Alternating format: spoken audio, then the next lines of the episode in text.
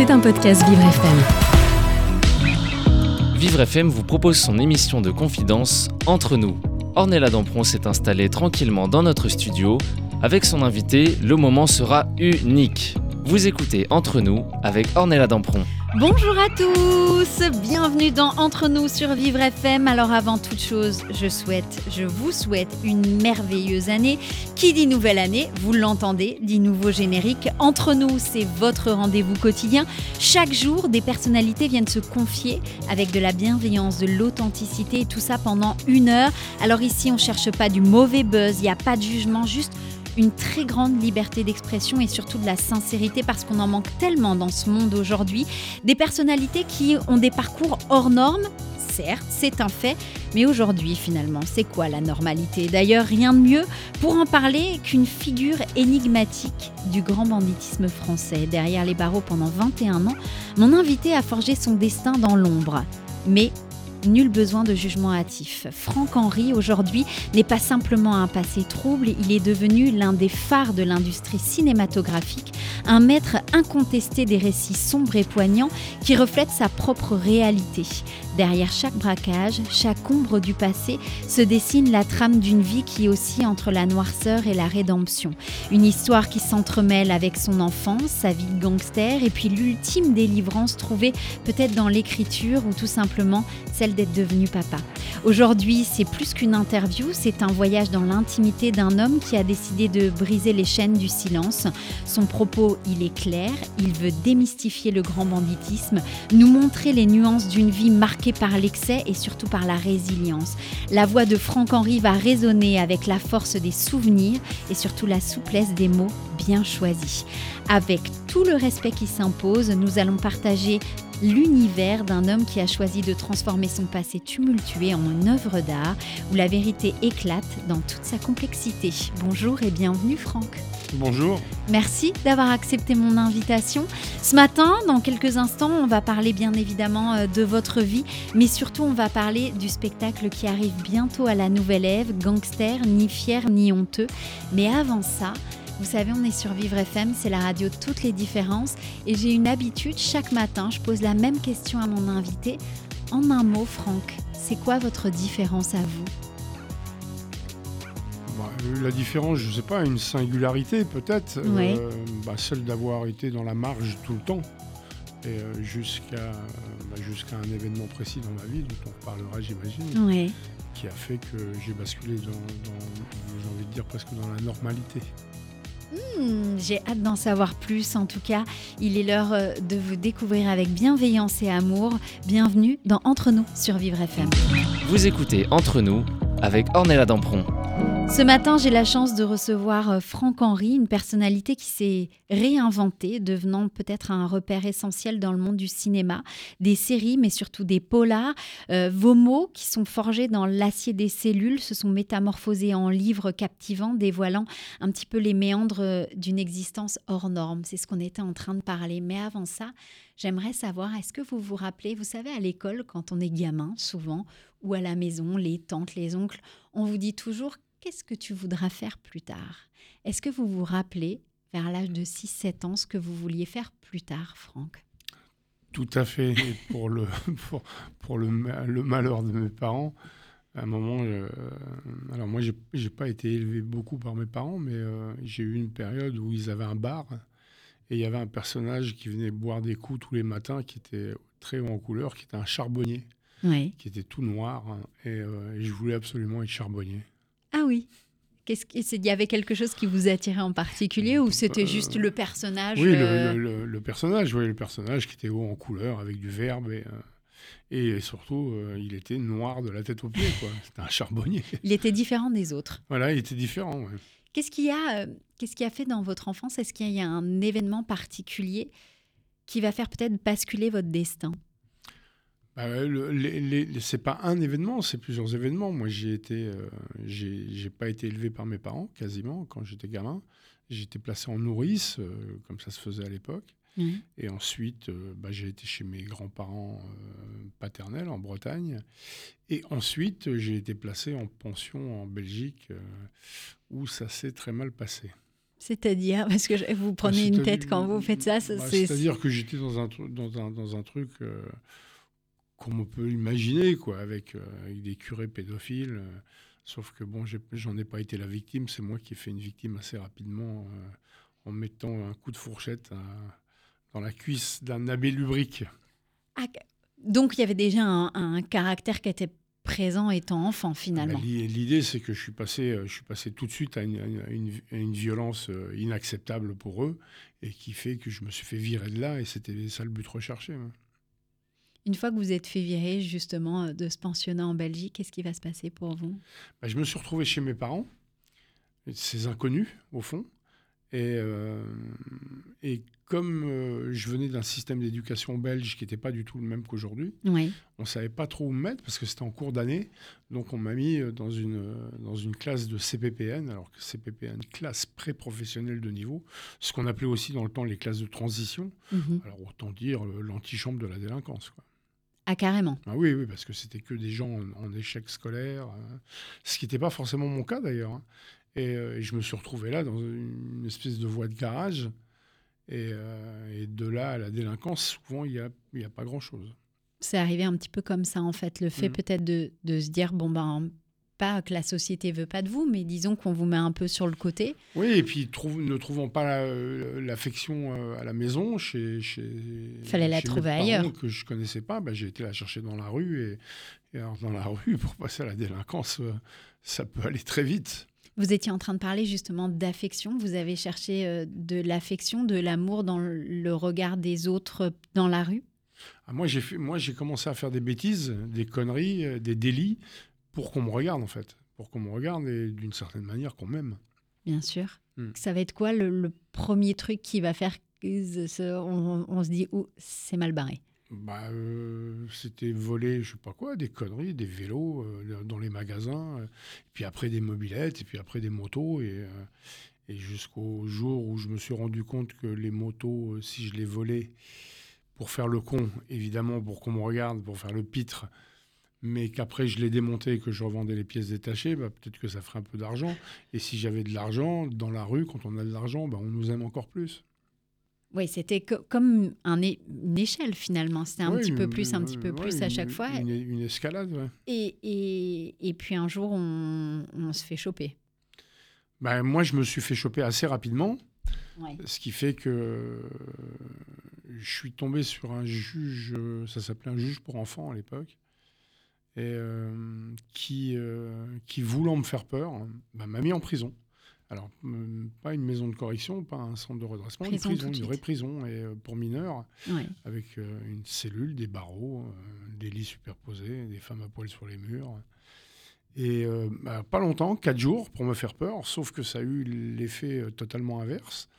C'est-à-dire que moi, j'ai toujours été très spectateur de ma vie et, euh, et j'ai toujours été très attentif à, à ce qui m'entourait comme environnement et, euh, et très curieux. Donc, moi, j'ai regardé ça avec beaucoup de curiosité, plus qu'avec peur. Et puis, bon, je savais que j'allais pas y rester longtemps. Donc, euh, donc euh, ça m'a pas fait peur du tout. Et au contraire, je dirais, quand je suis arrivé dans mon quartier après quatre jours de prison, bah, j'étais un peu la star du quartier. quoi. J'étais un peu le caïd du quartier. Et quand on est gamin, quel confort psychologique. Et de là, une fois que ça a commencé comme ça, vous aviez mis le doigt dedans, quoi. C'était terminé Bah, finalement. C'est-à-dire que euh, volant, des, volant des motos, les, démon- les démontant et, euh, et vendant les pièces, bah, j'étais plus équipé que, que le concessionnaire du coin. Et, euh, et à 16 ans, bah, je gagnais plus d'argent que mon père à l'usine. quoi. Ouais.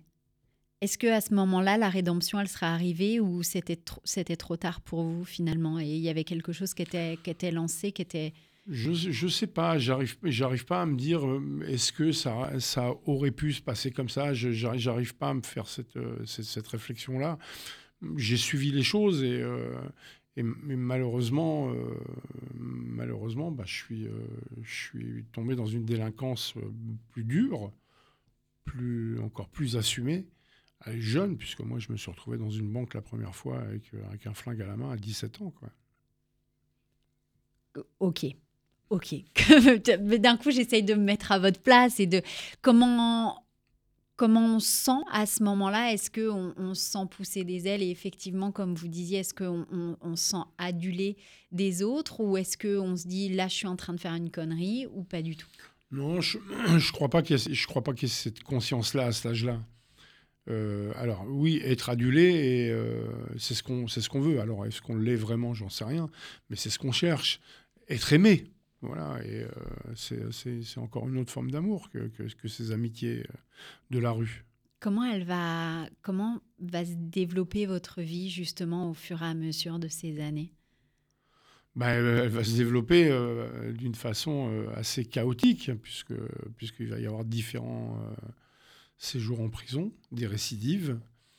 Et, euh, moi, bah, j'ai envie de dire que je me suis construit en prison, intellectuellement, s'entend. Bien sûr. Il y a des moments clés dans, dans tout ce parcours de oui, que moi, j'ai connu la prison à une époque où il y avait une chose qui était extraordinaire, qui n'existe malheureusement plus aujourd'hui, c'était euh, de, de, pouvoir faire des études en prison. C'est-à-dire que quand on faisait des études et qu'on passait un examen scolaire, tous les ans, bah, cet examen scolaire, en cas de réussite, était sanctionné par des remises de peine supplémentaires.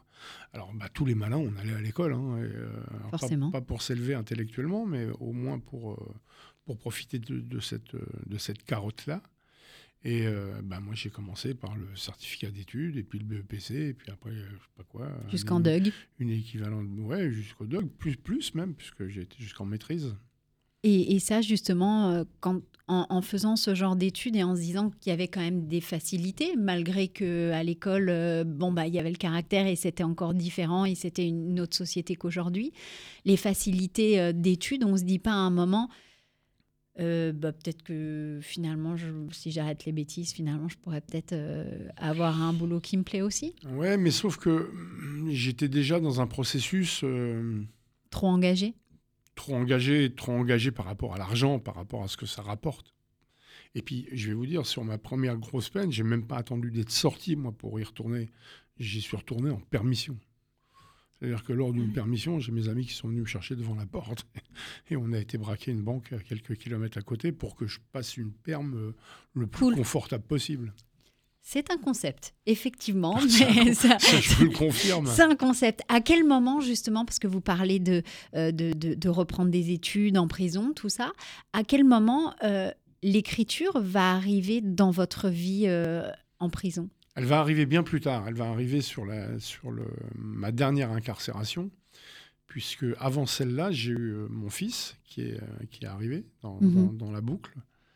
Et, et j'ai eu ce gamin entre les mains, à peine sorti du ventre de sa mère. Et, là, ça a été une explosion atomique. C'est-à-dire que je l'ai senti physiquement monter en moi, quoi, dans ma tête. Et là, j'ai décidé de, d'arrêter, d'arrêter, d'arrêter les conneries et de passer complètement à autre chose. Vous aviez quel âge là? J'avais euh, une quarantaine d'années. Et euh, de passer complètement à autre chose, là, pour le coup, et euh, en me disant je serai, je, serai, je serai père ou gangster, mais certainement pas les deux. Je ne laisserai pas à mon gamin en patrimoine, ni culturel, ni euh, intellectuel, ni même financier d'ailleurs, je ne laisserai pas comme patrimoine une délinquance en héritage. C'est pas possible. Et, euh, et donc j'ai décidé de faire ça, sauf que j'ai été rattrapé par, par, des histoires plus anciennes, et donc je me suis retrouvé malgré tout en prison. Et avec pas autre chose à leur dire au fond que stop, j'arrête. Je vais passer à autre chose, faites-moi confiance. Mais comment aller capter l'attention et l'intérêt de, de, magistrats et d'un jury d'assises puisque je passais une cinquième fois en cours d'assises. Euh, les assises, dans la vie de quelqu'un, c'est quelque chose d'extraordinaire. C'est un, un, événement euh, hallucinant. Moi, j'y allais pour la cinquième fois, en, bon récidiviste que j'étais et avec pas autre chose à leur dire que stop, c'est fini, je passe à autre chose. Mais pourquoi ces gens-là allaient-ils Allaient-ils vous croire en fait, tout même simplement pas me croire, m'écouter. Ah carrément. Parce mais un, président, il fait ce qu'il veut de son procès. Il vous pose une question, vous, bah, il fouillez deux mots, il passe à autre chose. Euh, si, si, si on ne veut pas que vous parliez, vous ne parlez pas. Et euh, donc, il fallait que je trouve une, fenêtre de tir. Et, euh, et, faisant mon enquête, voyant que c'était un parquet qui était très à gauche, en lutte, en lutte contre Sarkozy à l'époque, eh bien, je me suis dit que le, seul truc que je pouvais peut-être leur vendre, c'était de la culture, au fond. Et, et, moi, depuis longtemps, parce que avant, avant cette incarcération-là, j'avais déjà rencontré des intellos, j'avais bossé déjà un peu dans le cinéma avec Cédric Lapiche.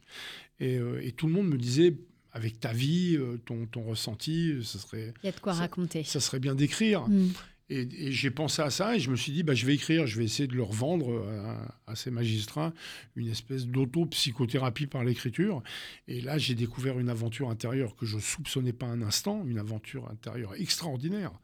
Et euh, même si c'était quelque chose de très introspectif, j'ai découvert quelque chose d'inouï. Et, euh, et, surtout, surtout, j'ai découvert que je savais écrire. Je savais pas que je savais écrire. Sinon, je l'aurais fait bien avant. ça m'aurait évité des ennuis et des années de prison. Et vous étiez en train de parler justement euh, de, de, de co-scénariser euh, et scénariser le film de Cédric Clapy, justement. Comment, comment, euh, comment on est en prison et d'un coup, on est en train d'écrire pour, euh, pour des films? Non, non, ça ne s'est pas, passé en, pas passé en prison, ça s'est passé pendant que j'étais libre. C'est-à-dire que j'avais, dans une peine précédente, j'avais participé à une, une mutinerie où j'étais un peu le meneur de la mutinerie et j'avais réussi à négocier avec les autorités à l'époque de, de, pouvoir euh, faire une, tribune dans la presse et on m'a envoyé un journaliste du Monde, Nathaniel Esberg, et, euh, avec qui je suis devenu pote. Et qui lui était pote avec Clapiche. Et quand j'étais dehors, il m'a dit Tiens, il y a Cédric qui, qui, va faire un polar. Et euh, j'aimerais bien que tu le rencontres parce qu'il cherche des gens pour, pour venir alimenter un peu le, la véracité du truc. Bien sûr. Et donc j'ai rencontré euh, Cédric euh, et, on a bossé ensemble et on est devenus amis. Il, viendra plus tard témoigner à un de mes procès. Enfin bon, voilà. Jusqu'au bout. Donc vous allez sortir votre premier livre, euh, Mauvaise nouvelle du milieu, c'est bien ça. Et, et, de là, ça va bah, engendrer beaucoup de choses. Euh, j'ai envie de parler quand même de cette histoire un peu folle avec Yves Régnier, qui, qui à mon goût, le commissaire Moulin, euh, Moulin pardon, qu'on connaît, qu'on connaît tous. Sa fille est venue il n'y a pas très longtemps d'ailleurs ici, euh, Lola Zidi. Est-ce que vous pouvez nous raconter un petit peu cette histoire qui, pour moi, est complètement dingue et mériterait presque un film? Alors, lors de, lors de ce dernier procès, j'ai j'avais la chance par, euh, par cette personne, Nathaniel Esberg, d'avoir eu euh, quelqu'un qui est venu euh, feuilletonner le procès. C'est-à-dire que l'idée, c'était de, de, mettre les projecteurs, parce que par, par, par expérience, moi je sais que quand on est devant un tribunal, quand les caméras sont là, quand la presse est là, c'est plus difficile pour eux de taper. Et c'est plus compliqué. Et donc, Suite à ça, il y a, eu il a commencé à avoir quelques papiers sur, euh, sur moi, dont un papier dans le Nouvel Ops. Et, euh, et Yves Régnier a découvert euh, qu'il y avait un mec quelque part en prison qui écrivait. Et, donc il est venu me voir, parce que lui, son fantasme, ça avait été toujours de faire un film au cinéma. Et il est venu me voir, il a demandé une autorisation au ministère de la Justice, parce qu'il n'était pas de ma famille, donc il ne pouvait pas forcément obtenir un permis de visite. Donc il a demandé une autorisation qu'on lui a accordé et il est venu me voir en prison me disant voilà euh, ton histoire m'intéresse euh, moi je voudrais faire un film au cinéma euh, j'ai besoin de, quelque chose de vrai même si tu racontes pas ta vie mais au moins que dans l'histoire qu'on va écrire si tu acceptes que ce soit crédible quoi. Et moi j'ai accepté et, donc bah, Yves Régnier est venu me voir pendant presque un an. Il est venu me voir tous les jeudis après-midi au parloir mais pas pour, euh, pas pour me consoler euh, ou pour me, rendre visite, pour qu'on bosse. Et on a commencé donc à bosser sur, euh, sur un film. Et lui m'a dit, tu sais, un film, c'est loin de monter. si tu veux, moi, je peux te faire gagner un peu d'argent. écris-moi un commissaire Moulin. J'ai dit, mais un commissaire Moulin, j'ai dû, j'ai dû en regarder un en 76 quand tu avais la mèche, les pattes d'éléphant avec ton, avec ton associé Sliggy Montagnier. J'ai pas tellement de, j'ai pas tellement de rêves, quoi. Ouais. Donc il m'a amené des DVD que j'ai regardés et, j'ai eu une idée. je lui ai dit voilà, j'ai peut-être une idée, j'ai peut-être un truc euh, qu'on pourra, qu'on pourra exploiter. Mais si tu acceptes euh, de, passer dans la différence, parce que là tu vas être une victime. Il m'a dit ah bon et, donc je lui ai fait cette histoire complètement dingue où le commissaire Moulin est victime d'un gangster. Et, euh, et d'ailleurs, c'est même pas lui qui règle l'histoire à la fin. Et là, l'histoire est devenue complètement folle parce que peu de temps après être sorti de prison. Alors, il faut savoir qu'à ce procès, je m'en suis sorti plutôt pas mal. Et je suis sorti rapidement en liberté C'est quoi plutôt pas mal Parce que bah, d'un C'est-à-dire qu'au regard de, de- de ce que je risquais, c'est-à-dire 20 ans de, de réclusion criminelle, parce que j'étais en récidive légale de crime, un braquage, c'est c'est un crime. Eh bien, euh, j'en ai pris 8 et je suis sorti au bout de 3 en, en liberté conditionnelle, ce qui était... euh, alors, il y a des gens qui vont se dire, ah, mais 3 ans, c'est beaucoup. Non, c'est compte tenu de ce que je risquais, c'était pas Compte tenu beaucoup. de 20, oui. Donc je suis sorti assez rapidement et quelques semaines après ma sortie, je me suis retrouvé devant la prison de Melun. La porte s'est ouverte et il y a Johnny Hallyday qui en est sorti, les cheveux teints en noir, le col de son blouson en cuir relevé, jouant le gangster que j'avais écrit dans cette même prison. Qu'est-ce que vous avez ressenti à ce moment-là? Bah, quatrième dimension, c'était une alu pour moi. quoi. Déjà, euh, j'étais en train de, de tourner avec le- l'idole de ma mère Ouais, et euh, bah, Johnny Hallyday, quoi, euh, avec tout ce que ça peut euh, susciter de, de- de folie, de, de, de, glamour, de rock'n'roll, parce que moi je suis très rock'n'roll. Bah, bien sûr. Et là, je me suis retrouvé avec, euh, avec ce personnage, lui disant bah, maintenant, tu vas braquer les gens comme ça, tu vas les regarder comme ça, tu vas parler comme ça. C'était Nalu. Comme quoi, voilà, il s'en passe des choses. En tout cas, Franck-Henri, vous êtes avec nous ce matin. Dans quelques instants, on va parler de votre spectacle Gangster, ni fier ni honteux, qui débute à la Nouvelle Ève le 26 janvier. Ça sera les vendredis, samedis à 21h30 et à partir du mois de février jusque fin mars, jeudi, vendredi, samedi à 21h30. On va revenir dans quelques instants parce que j'ai encore un milliard de questions à vous poser, bien évidemment. Et tout ça, c'est sur Vivre FM, la radio de toutes les différences.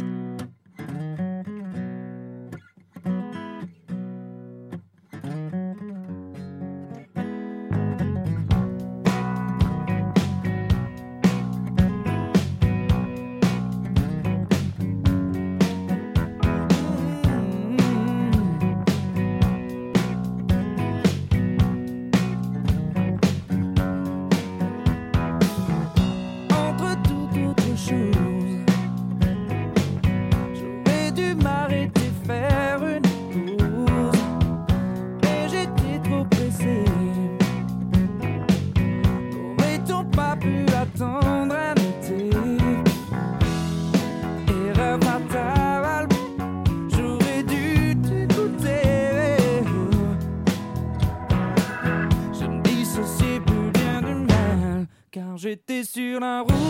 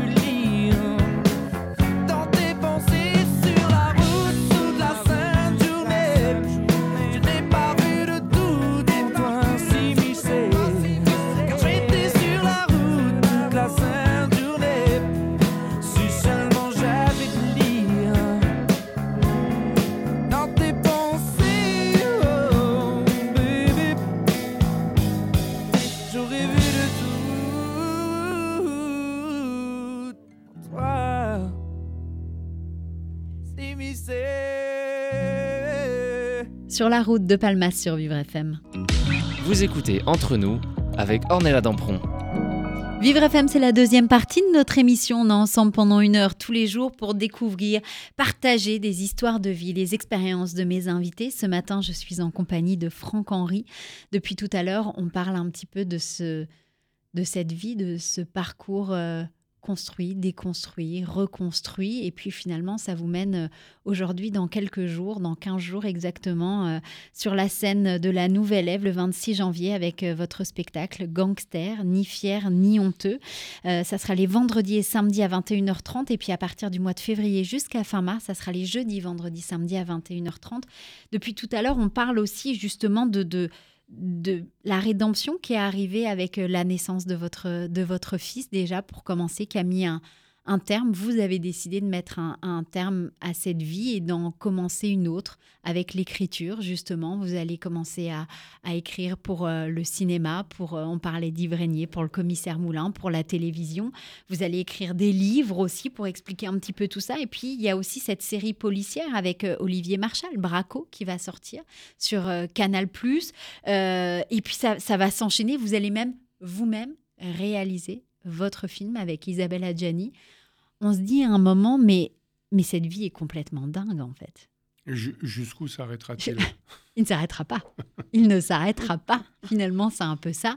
Comment on, on- on se dit à un moment, allez, tiens, je vais réaliser mon film Non, c'est pas- c'est pas aussi simple que ça. En fait, euh, quand, quand j'ai commencé à, à bosser avec, euh, avec Olivier Marchal, qui était venu au départ me chercher pour un clip, on avait fait un clip euh, pour Michel Sardou, dans lequel je jouais le rôle d'un flic. Euh, euh, Sardou et moi, on était des flics en patrouille la nuit, c'était drôle. Et, euh, et ensuite, j'ai été sur le tournage d'un de ses films. Alors, on avait fait, on avait donc travaillé sur la série Braco. Et, sur le tournage d'un de ces films, j'ai rencontré ses producteurs. J'ai rencontré les, les, gens qui étaient chez la Gaumont à l'époque. Et euh, entre la poire et le café, je leur ai dit voilà, si euh, moi j'ai des velléités de. Donc euh, si, euh, si vous voulez, on parle.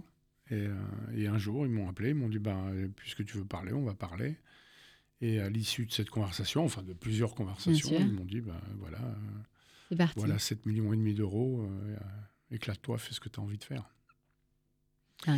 Et donc l'histoire est devenue complètement folle parce que au départ, ce, ce devait être euh, Isabelle Huppert hein, qui, devait, Ouais. qui devait avoir le rôle. Et puis pour, pour des, des, des, des- des mauvais arrangements de calendrier, de, donc c'est- ça, ça, ça a pu être possible ou ça, ça l'est resté, mais plus loin. Ouais. Et donc, euh, moi, j'aime pas attendre, je sais, je sais pas faire. Et donc, euh, Ça se Donc- sent pas du tout, dis donc. donc, euh, donc, donc j'ai j'ai congédié Isabelle Huppert. Merci, au revoir. Et, euh, et- et, euh, j'ai fait passer le, le- le scénario à, à Isabelle Adjani par des amis, des amis communs, et qui là m'a fait vivre un des plus beaux jours de ma vie, parce que le lendemain matin, elle m'a appelé. Donc euh, je vois un numéro qui s'affiche que je connais pas. Et euh, bonjour, c'est Isabelle Adjani, gasp. Et alors je vais, je vais tout faire pour vous convaincre que Clara D'Amico, c'était le nom du personnage, C'est moi. c'est moi. Et si c'est pas moi, merci pour la lecture, je me suis éclaté. Allez, ça c'est fait. Et là, je me suis dit, waouh, euh, bah, finalement, la, la nouvelle vie que je mène, c'est pas mal. Elle est pas si dégueulasse, hein? Et, euh, et donc voilà, quoi. Et je me suis retrouvé dans cette aventure complètement folle, quoi, avec, euh, avec un gros casting, parce que c'était le plus gros casting de 2011. Et, euh, et voilà, avec cette histoire complètement dingue. Et, et genre, Et vous en revenez toujours mais, pas. mais quand j'en parle, j'ai l'impression de parler de quelqu'un d'autre, tellement c'est fou, quoi. Ouais. Tellement c'est. euh, tellement c'est. euh, moi, moi, ce que je voudrais dire par rapport à tout ça, c'est que y a- y a rien n'est jamais écrit, euh, il n'y a rien de définitif. euh, on peut. euh, On peut faire basculer tout. Ouais, on peut faire basculer tout ça. Il suffit de, de- de vouloir les choses et d'y aller. Je vous disais euh, hors antenne que moi, j'ai une, euh, une façon de voir la vie qui est un peu, un peu différente. C'est peut-être c'est peut-être euh, mon, mon passé de gangster qui me qui m'emmène vers ça. Mais moi, je, dans la vie, d'une façon générale, je pars toujours avec le non. J'imagine toujours qu'on va me dire non. Et au fond, je ne risque que le oui. Donc je tente tout. J'ai, euh, je vais partout et euh, j'ai aucune limite. Voilà. Et ça, c'est cool. Et d'ailleurs, vous êtes même, euh, on parle de limites, vous êtes même passionné pour, euh, pour tout ce qui est euh, luthier. Ouais, ouais, ouais. Parce que vous avez quand même, vous avez quand même créé des guitares pour Renault, Mathieu Chédid. Y a- y ça arrivait quand ça dans votre vie? Alors j'ai, construit ma première guitare en, en prison, dans une prison où il y avait un espèce d'atelier de maquette et euh, donc un peu d'outillage et, euh, et j'ai commencé à bricoler comme ça et je me suis rendu compte que les guitares euh, électriques c'était deux morceaux de bois assemblés par quatre vis quoi. C'était pas aussi complexe. Complexe. Je fabrique pas des, des violons, moi. hein. Je suis luthier, mais je fabrique pas des violons. Et, et donc, euh, bah, j'ai, j'ai continué à faire ça dehors. Et moi, je suis détesté par tous les luthiers français. hein. Je suis, ils me haïssent au dernier degré. Parce que j'ai des guitares, bah, vous venez de le dire, Ouais. chez, euh, chez Mathieu Chédid, chez Renault, chez, chez euh, Billy Slash, Gibbon de euh, ZZ Top, ouais. Slash, Guns N' Roses. Et, et sur les forums, euh, ouais, Franck Henry, ses guitares elles sont pas terribles, mais on lui, a- on lui les achète parce qu'il est à la mode, c'est un gangster. Justement, vous êtes à la mode, vous êtes un gangster. À quel moment on se dit, tiens, il y a un truc que j'ai encore pas exploré, c'est la scène? Alors ça, c'est une histoire euh, qui, qui est assez, euh, qui est assez folle aussi, hein, parce que euh, pendant le, pendant le confinement, j'avais décidé de refaire de la musique, parce que j'avais, moi j'avais fait un album il y a quelques années, et, euh, et, et je décide de faire un album, un album punk. Je me dis, allez, 60 ballets, on va faire, on va faire du punk. Allons-y. Et je fais cet album comme, comme on fait maintenant. Chacun enregistre ses, ses parties chez, chez soi. On, on envoie les, les- les pistes et on mixe. Et puis on mixe tout après. Et j'ai la chance, moi, d'avoir autour de moi tous les plus grands musiciens français de scène, de studio. Et donc, euh, bah, je m'entoure. Euh, moi, je fais, je fais mes maquettes, je compose mes trucs. Puis après, j'appelle la cavalerie, quoi, pour que ça sonne. Et, euh, et on a un titre qui a, qui a fonctionné un peu. On a le, clip qui, qui, a, qui a un, peu, un peu cartonné. Bon, en même temps, c'était le confinement, les gens avaient que ça à faire. Et, et j'ai été voir une personne avec qui, euh, avec qui j'avais déjà discuté, parce que dans De Force, mon film avec Adjani, j'avais fait chanter Adjani. J'avais, euh, je lui avais composé et écrit la chanson de, du générique de fin. Oui. Et, euh, et donc j'ai été voir une personne qui était chez Warner, qui, avec qui, à qui j'avais proposé ça. Et j'ai été le voir en lui disant tiens voilà on a un truc qui marche là. Qu'est-ce qu'on fait de ça? Il m'a dit on fait rien, c'est- le confinement. Et puis on est devenus potes. Lui me connaissait mais sans plus quoi. Il me connaissait parce qu'il a vu deux trois conneries sur le net.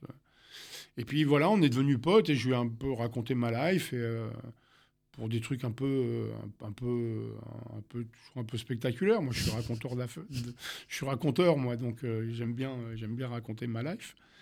Et lui est tombé de l'armoire. Il m'a dit, mais c'est complètement hallucinant. Il faut qu'on aille au théâtre avec ça. Et moi, ma première réaction, ça a été de lui dire, le théâtre, ça veut dire quoi? Ça veut dire qu'à un moment, il y a des rideaux qui vont s'ouvrir et je vais être devant des gens. Je dis, mais dégage de là, laisse-moi tranquille. Et puis, bah, il a réussi, euh, il a insisté, il a, il a Ouais. plus ou moins réussi à me convaincre. Et, euh, et puis surtout, il a été voir Live Nation, quoi. Live Nation qui est juste la plus grosse boîte de prod du monde. Et il les a convaincus de ça et les mecs ont dit, OK, on y va. Et j'étais bien attrapé.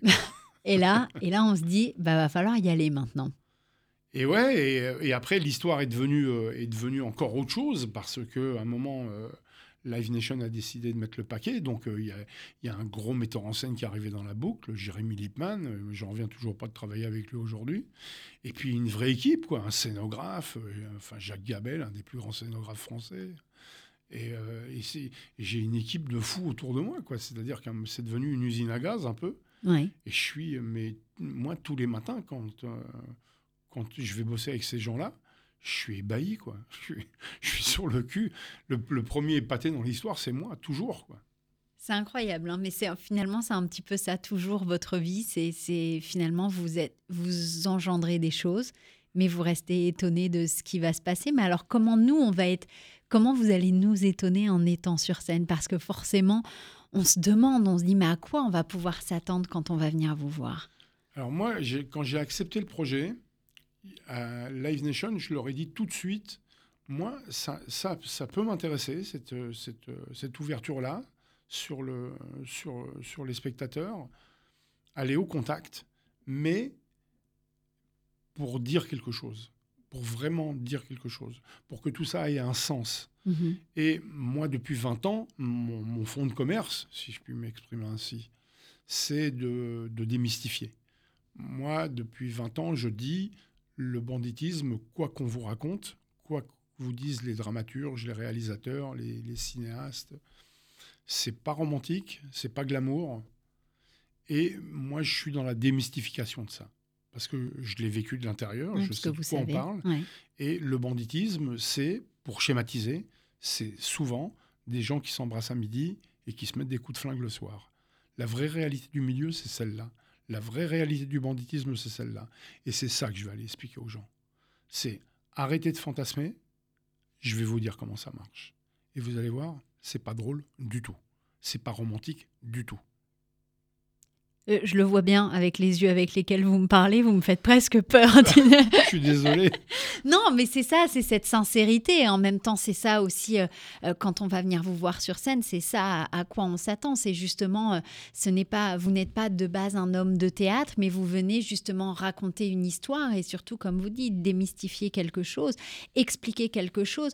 Quand on va être spectateur, parce que c'est encore, c'est- pas sorti encore, on n'a même pas pu voir même un extrême. À quoi on va s'attendre justement à être euh, sonné par votre spectacle, à être euh, pris, pris à partie? Comment, comment on va pouvoir se ressentir? Vous voulez que je vous fasse une petite exclue? Oh oui Je vous fais la première minute. C'est pas vrai.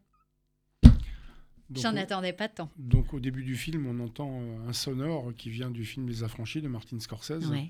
Et à un moment, la voix de Ray Liotta qui dit en anglais, aussi loin que je me souvienne, j'ai toujours voulu être un gangster. Moi, j'arrive sur scène, je reprends la phrase en français. Aussi loin que je me souvienne, j'ai toujours voulu être un gangster. Ça, c'est la voix de Ray Liotta au générique de début du film Les Affranchis de Martin Scorsese. Et c'est bien vu de la part du réalisateur parce que pour peu qu'on soit, affranchi, ce qui est mon cas, eh bien, on sait d'entrée qu'on va avoir affaire à un connard. Un connard doublé d'une balance. Mais ouais, sans déconner, comment tu peux imaginer un instant que pendant toute ta vie, tu vas faire chier les gens Parce qu'il ne s'agit pas d'autre chose? Mettre son flingue sous le pif de quelqu'un, c'est le traumatiser à vie. Le voler, c'est le traumatiser à vie. Le raqueter, pareil. Le cambrioler, lui fouiller ses affaires, sa vie intime, sa vie privée, c'est le traumatiser à vie. Le régler son compte, c'est le traumatiser à mort. Voilà. Alors moi, j'étais juste en face de vous. J'ai été captivée parce que par, par votre sincérité, en fait, tout simplement. En même temps, c'est ce que vous disiez, c'est votre vie que vous allez raconter sur scène. Et là, en une minute de temps, votre sincérité, moi, elle m'a captivée. Donc, j'ai qu'une hâte, c'est de venir vous découvrir sur scène, en tout cas, parce qu'on sent, euh, on, on sent le vécu. Et comme vous disiez tout à l'heure, on sent que c'est pas des paroles en l'air, en fait, ce que vous êtes en train de raconter. Ben, si, c'est, euh, si vous l'avez pris comme ça, c'est, euh, je, suis- je suis ravi parce que C'est que ça va euh, marcher. je veux pas, je, je veux, je veux pas faire autre chose que ça. C'est aller, aller exprimer avec sincérité et, et toute ma conviction ce monde-là et, et dire ben non, c'est pas bien quoi. Et ce que j'ai fait moi, c'est pas bien. Voilà. Est-ce que à 15 jours de la première, on commence à sentir un peu le trac monter? Alors, bien sûr, je suis terrorisé, je suis mort de peur, mais euh, je vais me retrouver euh, au mieux devant 300 personnes et euh, la dernière fois que je me suis retrouvé devant 300 personnes, c'était avec un flingue à la main dans un casino. Et j'y ai presque été la fleur au fusil. Là, j'y vais pas la fleur au fusil du tout.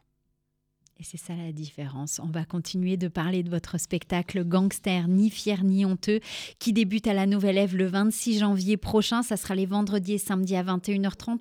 Et à partir du mois de février jusqu'au mois de mars, ça sera les jeudis, vendredis à 20 et samedi pardon, à 21h30. Franck-Henri, vous êtes avec nous ce matin. Et vous n'avez pas fini de nous surprendre. On reste ensemble, on se retrouve dans quelques instants, bien évidemment, sur Vivre FM, la radio de toutes les différences.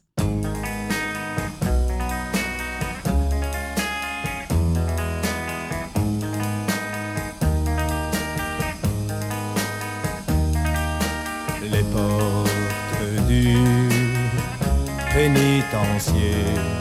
Bientôt vont se fermer. Et c'est là que je finirai ma vie comme d'autres gars l'ont fini.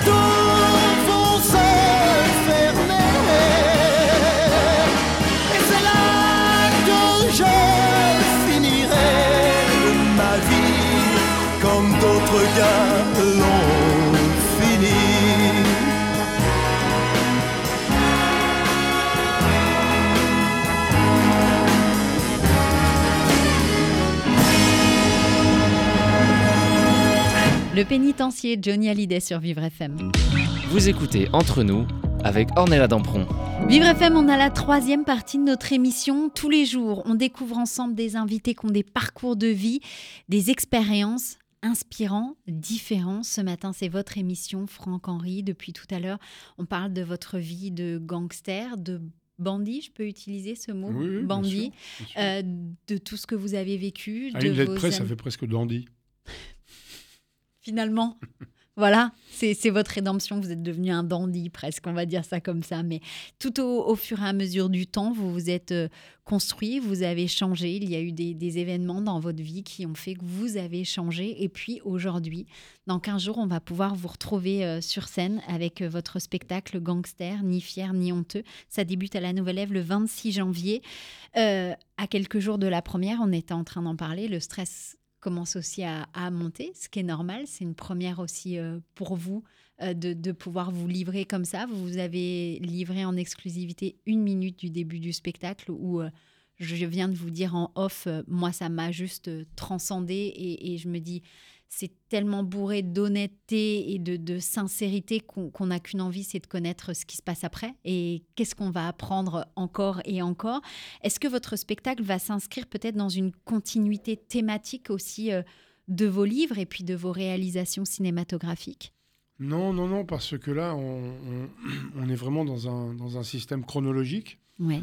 où je vais partir de, de, euh, de, de l'idée que, je, le dis, hein, je, le dis, c'est une phrase que je dis et qui est importante dès le début du show.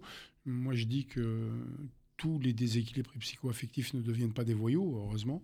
En revanche, tous les voyous sont des déséquilibrés psychoaffectifs. Et là, je sais de quoi je parle. Donc, on va partir sur le, bah, sur l'enfance et sur, euh, sur le manque affectif. Et, euh, et puis, je vais partir en chronologie. Quoi. Je vais expliquer le processus d'une délinquance.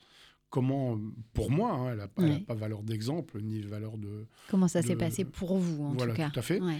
et, euh, et je vais, et je vais partir là-dessus et on va, évolu- on va évoluer dans ça, dans une délinquance qui va être d'abord une délinquance juvénile et puis qui va devenir une délinquance plus assumée et qui va, et qui va être la découverte de l'argent facile, de beaucoup d'argent facile, et, et ensuite qui va devenir euh, une délinquance qui est plus de la délinquance, là, qui est du banditisme et qui est quelque chose de totalement assumé et, euh, et qui va devenir un mode de vie, un mode de pensée et, euh, et qui va être au fond ma vie.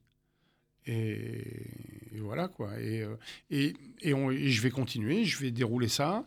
Et, pour en arriver donc à la naissance de mon fils, où il va y avoir cette, Cette prise- explosion prise de intérieure. conscience Mm. et, l'idée de, de, de, de changer de vie et de, et de partir, euh, de partir dans, dans une résilience. Et concernant la résilience, j'ai eu un grand moment quand j'ai fait de la promo pour mes bouquins, mes, mes trucs. Un jour, je me suis retrouvé avec Boris Cyrulnik, qui est le pape de la résilience, et qui m'a dit Vous êtes un des plus beaux cas que je connaisse. Bah, rien que ça. Ouais. Ça fait plaisir. Et donc voilà, et puis, euh, et puis on va dérouler, dérouler bah, jusqu'à ce, que, euh, ce que je sois devant les gens et euh, Et on a hâte. que, On je, a vraiment que hâte. je leur dise que je suis ébahi de ça. Quoi. C'est ça, c'est ce qui se passe euh, dans votre vie. C'est une. Ben, c'est comme un cercle en fait avec plein de choses euh, d'imprévues, mais finalement qui, qui se terminent bien et les choses sont jolies. Tout à l'heure, vous avez dit une phrase, vous avez dit j'ai été pendant très longtemps spectateur de ma vie. Est-ce qu'aujourd'hui vous êtes plus acteur de votre vie? Non, non, non, non. Moi, j'ai la faculté de, de me retrouver dans, Quand je me retrouve dans une situation, j'ai cette faculté-là, c'est de me dédoubler, de sortir de mon corps et de me regarder. De me regarder dans cette situation-là. Et je suis le premier spectateur, je suis le premier ébahi. Quoi. Et, ça, ça me. Ça, c'est un, un bon moteur. Parce que. Parce que la, première personne que, que, j'ai envie d'épater, au fond, maintenant, euh, bah, c'est moi. Et, euh, et quand j'arrive à ça, bah, je, suis, euh, je suis content. Quoi. C'est une belle, euh, une belle revanche. Ouais, ouais, ouais. bah, Enfin, après, revanche, moi, je suis, euh, je suis revanchard de rien. hein. Mm. J'ai pas- J'ai pas été malmené. euh, j'ai fait beaucoup d'années de prison, certes, mais en les assumant, en sachant pourquoi, pourquoi je les ai faites et, et, en prenant mes responsabilités, tout simplement. hein. Les projets, euh, même si euh, je me doute que c'est compliqué pour vous dire ça parce qu'il y a tellement de choses qui sont arrivées un petit peu comme ça euh, dans, votre vie. vous avez mis des choses en place, mais ça arrivait vite. Est-ce qu'il y a des projets pour peut-être une tournée après ce spectacle? Comment ça va se Alors, faire? il y, aura, il y aura probablement, bah, si c'est sous réserve que ça marche à Paris, évidemment, mais si c'est le cas, bah, il y aura une tournée, forcément. Et puis ensuite, moi, j'enchaîne direct derrière pour un gros projet. De, je vais faire une série pour une grosse plateforme. Ah, Bon, voilà. c'est génial ça Waouh, bravo Mm. Bravo. Est-ce que justement, peut-être en, en regardant un petit peu en, en arrière, il y a des aspects de votre vie ou de votre transformation que vous vous trouvez surprenant aujourd'hui? Mais moi, c'est surprenant, c'est tous les matins quand je me lève, moi, c'est une C'est surprise. Et puis surtout en ce moment, venir ici, pour moi, c'est une surprise. Euh, euh, ma- vie, c'est que ça. Ça fait depuis 20 ans que je, que je, je marche à 10 cm du sol que, euh, et que c'est cotonneux parce que c'est un nuage. Et c'est magnifique. Quoi. Moi, je suis, je suis épaté de ça, mais, mais euh, surtout que ça s'arrête plus. Quoi. Vous croquez la vie finalement. Mais oui, bien sûr, bien sûr. Et, euh, Et surtout, voilà, euh, dire aux gens qu'il n'y a, y a- il y a rien qui est acquis, il n'y a rien qui est définitif, il n'y a, pas de- y a pas de fatalité, il y a pas. faut toujours y aller, quoi, et toujours y croire. Et surtout, surtout, surtout, de croire en soi. C'est le plus important. Voilà.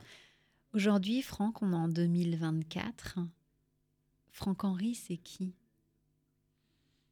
Bah, c'est déjà. euh, moi, avant tout, je suis un père. Et euh, j'ai le, le- le bonheur d'avoir eu un gamin euh, génial et qui fait mon bonheur tous les jours. Et donc voilà, aujourd'hui, si, si, euh, si- déjà, si j'ai réussi ça, euh, ça va. C'est déjà beaucoup même. Mm, C'est mm. déjà, on le sent en tout cas. Est-ce que vous pourriez me nommer euh, un aspect de votre enfance qui fait la personne que vous êtes aujourd'hui, Franck? Non, pas un aspect de mon enfance. Un aspect, euh, une, anecdote concernant euh, ma délinquance. Un jour, euh, on, a, on a braqué une grosse bijouterie à l'étranger et on est parti vendre les bijoux dans un autre pays. Et la veille de ça, j'étais chez moi avec la totalité des bijoux et mes, mes associés qui devaient venir me chercher le lendemain matin pour qu'on parte à l'étranger. Et donc, quand ils sont venus toquer à la porte à 6 heures du matin, j'ai pas répondu. Et j'ai écouté. Pour euh, choper les réactions. Et la première réaction de mon ami en face, je suis, avec un milliard de centimes de bijoux. hein. La première réaction de mon ami de l'autre côté de la porte, c'est il m'a dit arrête de faire le con, ouvre la porte, je sais que tu es derrière la porte en train de nous écouter. Allez, dépêche-toi, on n'a pas le temps. Zéro doute. Il aurait pu se dire Ah, mais qu'est-ce que c'est il, s'est barré avec les bijoux.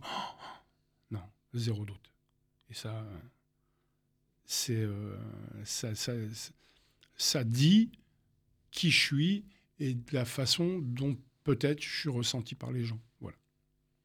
Ça, c'est important. On le sent en tout cas, on sent euh, cette sincérité, c'est ce que je disais tout à l'heure. Et ça, ça m'a, ça, ça m'a fait. Ça, ça m'a fabriqué. Au niveau de la mentalité, au niveau du, au niveau du psycho. C'est important. Mm. On a cru en vous, en tout cas. On était, c'était quelque chose, c'était la confiance, et ça, c'est important.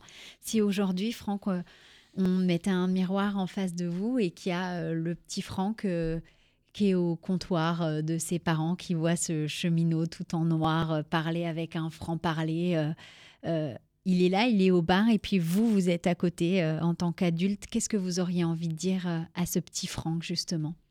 Va à l'école. Au lieu de faire le con, va à l'école, soit participe à tes premières, euh, tes premières élections, fais-toi élire délégué de classe, et, et, et c'est- c'eût été le début d'une belle carrière politique, je pense. Et vous seriez peut-être président aujourd'hui. Euh, une dernière question, est-ce qu'il y a un message que vous souhaitez euh, transmettre, le message que vous voulez aux personnes qui nous écoutent ce matin? Ouais, non, je vais, me- je vais me répéter. C'est. Il n'y a pas de fatalité à rien. Et euh, chaque moment de la vie, il faut, le, il faut le vivre à fond. Et surtout, il faut y croire tout le temps, tout le temps, tout le temps, tout le temps. Ne jamais désespérer. C'est facile de dire ça. Il y a des gens qui sont dans la souffrance et pour qui c'est dur. Mais je dis ne jamais désespérer. Toujours y croire en soi, aux autres, au monde. Et y aller, quoi. Ça, c'est une chose euh, importante. Si aujourd'hui vous étiez un super-héros, vous seriez qui? Là, tout de suite, maintenant Ah, super-héros. Oh, le surfeur d'argent, Ah tiens, pour l'esthétique. c'était tellement spontané. C'était euh, OK pour l'esthétique. Et, pour, et pourquoi pas? Et le moment le plus heureux de votre vie? La naissance de mon fils. Ça, ça a tout changé. Mm. Ça, c'est vraiment un moment qui a tout changé et je pense qu'on va pouvoir le découvrir sur scène. On rappelle euh, votre spectacle Gangster, ni fier, ni honteux. Ça débute euh, à la Nouvelle Ève le 26 janvier. Ça sera les vendredis et samedis euh, à 21h30 et puis à partir du mois de février jusque fin mars, ça sera les jeudis, vendredis et samedis à 21h30. Où est-ce qu'on peut vous suivre sur les réseaux sociaux, Franck? Oh, alors ça, je sais pas, je j'y connais rien. Moi, je suis euh, d'ancienne école. hein, les- je, je sais que j'ai des réseaux sociaux. Euh, j'ai- Mais vous un- pas. J'ai un Facebook, comme tout le Ouais. monde, euh, sur lequel je- Instagram, pas sur- du tout. Si, si, il y a- Si. il y, a- il y a un Insta, il y a un TikTok, tout ça, mais ça, c'est euh, c'est mon équipe, quoi. Ouais, Qui ok. de ça. Moi, j'y comprends rien. Et puis si on veut tout simplement ben, venir vous voir et vous applaudir, ben, ça sera sur scène à partir du 26 janvier à la Nouvelle Ève. Je les attends le pied ferme. Et je peux vous dire qu'il a dit ça avec un regard. euh, on, dit d'accord, ok monsieur, on va venir sans problème. On rappelle le spectacle Gangster, ni fier ni honteux. Ça débute le 26 janvier à la Nouvelle Ève. Franck, euh, merci d'avoir été avec euh, moi ce matin. Merci d'avoir partagé votre histoire. Merci pour cette sincérité qui est si touchante. Et je pense qu'elle va toucher énormément de, de spectateurs qui vont venir vous voir à la Nouvelle Ève. Merci d'avoir été avec moi ce matin. C'est moi qui vous remercie. Merci beaucoup et merci pour le cadeau que vous m'avez fait ce matin. C'était un podcast Vivre FM. Si vous avez apprécié ce programme, n'hésitez pas à vous abonner.